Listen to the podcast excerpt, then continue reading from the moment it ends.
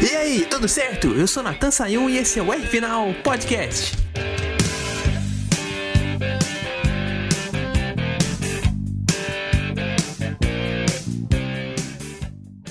Na corrida passada foi que o Verstappen merecia umas férias, hoje ele merece uma cerveja. Que falam que na Bélgica é, tem umas cervejas muito boas, famosas. Inclusive falam que aquela Blue Moon é de lá. Hum. Se a gente for levar em conta essa largada, dá para pagar uma cerveja. Tem que pedir para alguém da, da Red Bull pagar uma cerveja para ele. Uhum. Porque teve duas situações perigosas que ele teve ali que ter muita calma. Hum. As duas Aston Martin se tocaram, o Stroll foi pra grama, voltou em cima do holandês. E ao mesmo tempo teve a Williams do álbum voltando também na outra linha. Então o Verstappen teve que se manter com muita calma. E além disso, tinha que se defender do Leclerc, né? Tentou uma investida ali, ele teve que se jogar por dentro. Foi a primeira volta tensa, tensa, tensa que merece muito nosso aplauso pelo jeito que ele agiu, né? O Verstappen ganhou duas seguidas vagando do pelotão intermediário e teve exibições à altura. E agora vou falar para você, né? Venceu em mais uma pista tradicional da Fórmula 1, meio que cumprindo a exibição que estava devendo ano passado, né? Ano passado a gente não teve corrida por causa daquela chuva que caiu absurda uhum. e o que o máximo que ele conseguiu fazer foi uma super volta da pole. E agora ele conseguiu fazer uma exibição boa na corrida. Além dessas coisas todas, depois da subida da Rouge, ainda teve o Hamilton lento que ele teve que superar e tomar cuidado ali para não bater no piloto inglês. E depois que a coisa acalmou mesmo, ele passou o Stroll por dentro. Que era uma coisa que ele estava tentando desde a da freada ali da Radion. E não conseguiu por causa desse bando de coisas que aconteceram. E a gente não tinha dúvida que com o carro agindo bem, né, com a pista livre, ele conseguia agir melhor mas eu esperava um pouco mais de resistência dos outros pilotos. Eu fiquei até surpreso como o Alonso não rendeu o que a gente esperava. Não sei se foi consequência do toque com o Hamilton ou se foi por estratégia de box mesmo, mas o Verstappen passou por ele como se tivesse uma autoestrada, escolheu um lado e foi. Simplesmente assim. E isso decepcionou, porque um dos duelos que o Verstappen poderia ter na corrida não aconteceu. Triste. Mas aqui, aproveitando que a Fórmula 1 tá nesse clima de volta das férias, tem que perguntar aqui pro meu amigo Pedro Rodrigo o que ele achou desse retorno. Na opinião dele, será que alguém voltou um passo à frente da concorrência? Vamos descobrir com ele. Chega aí, rapaz. Fala, Natan e todo mundo aí do podcast R Final. Você me mandou uma pergunta aqui. Quem que eu achava que voltou na frente aí na concorrência se a gente for falar em equipes mesmo, não mudou muito. Foi a, a Red Bull que está diferenciada totalmente das outras, mas tivemos uma melhora aí em alguns carros, como a própria Aston Martin deu um pulo de evolução ali que dá a ela a briga ali pelo quinto lugar no campeonato. Mas muita coisa ainda tem para acontecer. Mas falando da corrida em si, uma corrida xoxa, é, para o que a gente espera desse novo regulamento. É, para quem está acostumado com Fórmula 1, a gente já está acostumado com corridas assim, é, mas ver o Max na, nas primeiras voltas ultrapassando todo mundo, sendo que ele largou lá do fundo, e pegar a primeira posição é uma coisa, mostra o talento do menino. E muita gente sabe que eu não vou muito com ele, mas o talento é inegável que ele tenha, né? Mas agora Leclerc perde a segunda posição no campeonato. A Red Bull hoje é líder do campeonato de equipes, piloto e vice-campeonato com Sérgio Pérez. Vamos ver o que acontece daqui para frente. Esperamos corridas mais, é, mais emocionantes do que essa.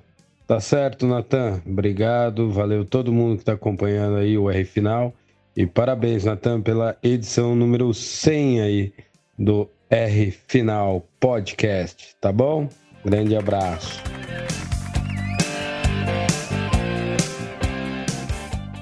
Tá aí, valeu, Pedrão. Muito bom ter recebido você aqui no podcast número 100. E tomara que tenham mais parcerias assim. Um grande abraço para você. E um abraço também pro pessoal do portal High Speed que posta o nosso programa toda semana. Inclusive, essa semana eu tava lá no After Race discutindo um pouco mais sobre essa corrida com o Luiz Felipe Ramos, o João Vasconcelos e o Fábio Santana. Então, se você não viu, vai lá no canal e assiste que foi muito boa essa live. Agora, voltando aqui pro ponto que o Pedro falou, de não ter disputas na pista, realmente faltou isso em Spa no pelotão da frente. Sobrou no pelotão intermediário e não teve no pelotão da frente. Uma coisa até irônica, né? Porque teve uma disputa grande em Mônaco, que é uma pista muito travada, a mais travada da temporada, e não teve isso em uma das pistas que a gente mais estava esperando. Mas eu acho que isso é mais pela própria dinâmica da corrida. Tava todo mundo apostando em estratégia, então foi um jogo de estratégia que a gente viu. E também não choveu, não teve outro, não teve outro safety car além daquele da primeira volta. Foi uma corrida bem tranquila os padrões de Spa, não mudou muito o leque das equipes. Inclusive, uma coisa que eu vou reclamar aqui foi o Sainz ter parado primeiro, né? Se for um jogo de estratégia, acho que a Ferrari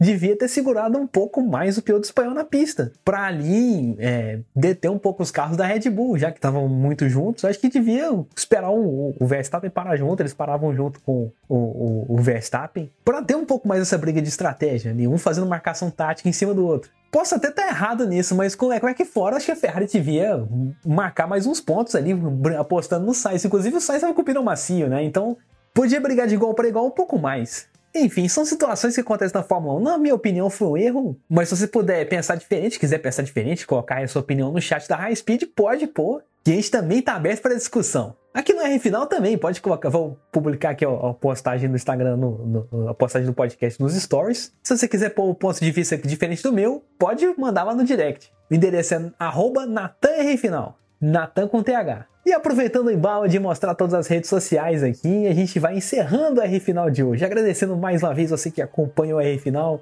desde o primeiro episódio. E a gente espera, se Deus quiser, que tenha mais episódios assim, mais chances para a gente discutir sobre as corridas de carro que acontecem ao redor do mundo e continuar acompanhando mais momentos marcantes assim, né? O Verstappen abrindo uma grande vantagem na liderança do campeonato, quase 100 pontos na frente do Pérez, que é o segundo colocado. Nesse momento agora está com 93 pontos de frente. Em outras palavras, está com o título na mão o que já é histórico para esse novo sistema de pontuação. Você abrir quase 100 pontos para o seu vice-líder nunca aconteceu em 12 anos que a categoria usa esse formato. Então você já pode anotar aí que vai a história acontecer em 2022. E a gente fica na torcida para que mais fatos históricos bons aconteçam. E você é sempre o nosso convidado. O R Final continua aqui e volta na semana que vem, se Deus quiser. Fica mais uma vez o agradecimento para você que acompanhou a gente e para os nossos editores, o Wesley Corrêa do Spotify e o Pedro Rodrigo da High Speed. Vocês fazem um grande trabalho colocando esse programa no ar toda semana, agilizando uma boa entrada nas edições, nas vinhetas, nas entradas dos convidados e, claro, na própria postagem, que se não fossem vocês, a gente não estaria aqui toda semana. Então fica aqui o meu abraço.